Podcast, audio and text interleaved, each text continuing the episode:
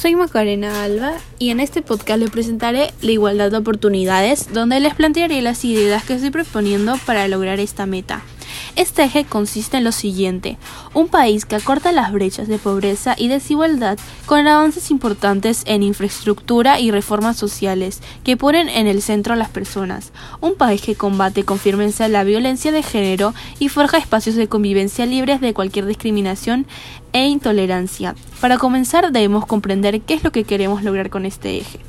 Como podemos observar, en este eje nos menciona que una de las metas que desea conseguir el país son los espacios libres de convivencia, de discriminación e intolerancia.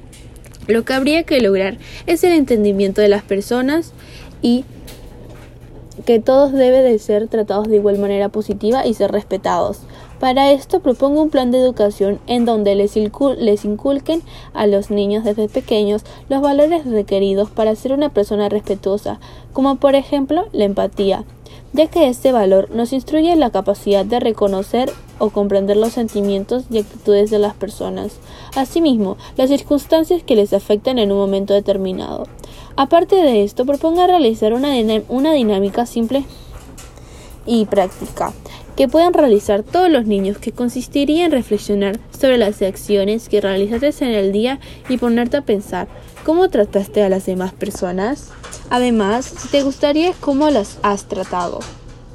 Esto los ayudaría a reflexionar y a pensar sobre su comportamiento de en el día y darse cuenta si se equivocaron o se comportaron de mala manera.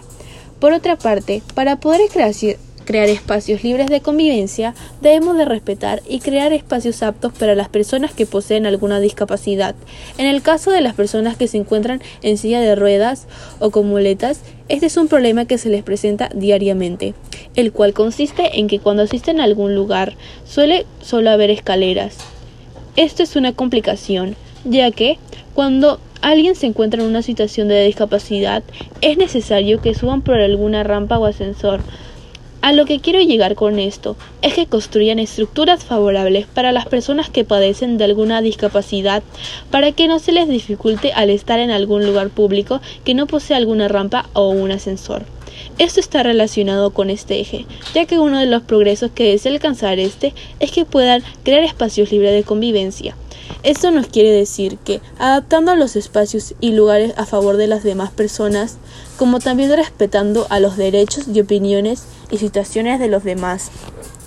Finalmente, quisiera cerrar este podcast con que cada uno pueda ayudar a contribuir con esta meta, si comienzas educando a tu familia con respeto y amor.